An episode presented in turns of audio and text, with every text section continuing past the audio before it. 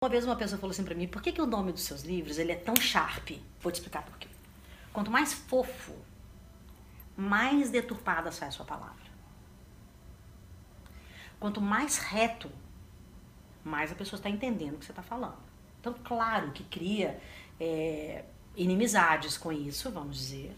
Mas você não tem leitor decepcionado, porque se o cara comprou o livro, ele, Ele sabe, sabe o que que tá ele vai ver. Isso. Né? E por outro lado, na convivência comigo também, a régua vai subir. Porque eu não vou ficar floreando pra você algo. Eu nunca vou ser indelicada com você, mas eu nunca vou florear a verdade. Não é a minha ou é a nada, é a sua verdade que eu tô vendo. É um fato que eu estou vendo. Ele pode mudar em segundos. Mas se eu florear isso, ele nunca vai mudar. Porque você nunca vai ter oportunidade de falar que não é aquilo que eu tô vendo. Isso é miopia corporativa. Então, quando a gente fala da sustentabilidade humana, qual a grande miopia que o corporativo tem?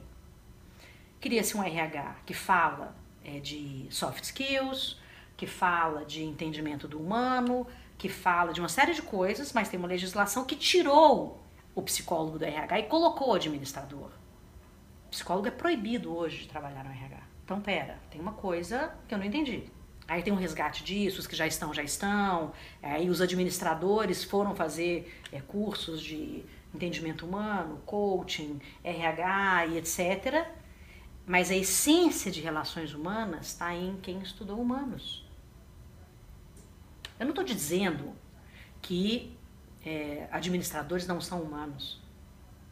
Eu dou a sorte de, de conviver com presidentes de empresas espetaculares. Eu acredito que eles mudam o mundo. As pessoas falam que o corporativo está destruindo. Não está, não. Não está, não. Eles têm a, ferramenta na mão para ajudar a mudar o mundo. É só vocês darem oportunidade também. Então, o que eu mais vejo é, quando eu falo de sustentabilidade humana é vamos acabar com a miopia corporativa de que número é importante e de verdade, intencionalmente, criar é, oportunidades para esses caras que, que fazem dinheiro que eles tenham a oportunidade de fazer isso sendo felizes. Eu acredito que é possível ser feliz. Dentro de qualquer trabalho que a gente faça. Sem dúvida. Por isso que eu falo que tal da virar chave, vou ter que largar isso, fazer outra coisa. De, nesse sentido, eu não acho que faz sentido. Você tem que de- deixar de fazer algo que você escolheu para ser feliz. Não. Então toda hora você vai ter que casar com outra pessoa também. Se você não descobrir o novo todo dia, você vai ter que casar todo dia. Por que, que as pessoas mudam, é, separam e casam com uma mulher mais nova ou com um homem mais, novo? Ou então uma pessoa que fala, nossa, é completamente diferente. Na hora que você vê, ela não é diferente. Ela é igual aquela pessoa que ele casou há 10 anos atrás. Igualzinho!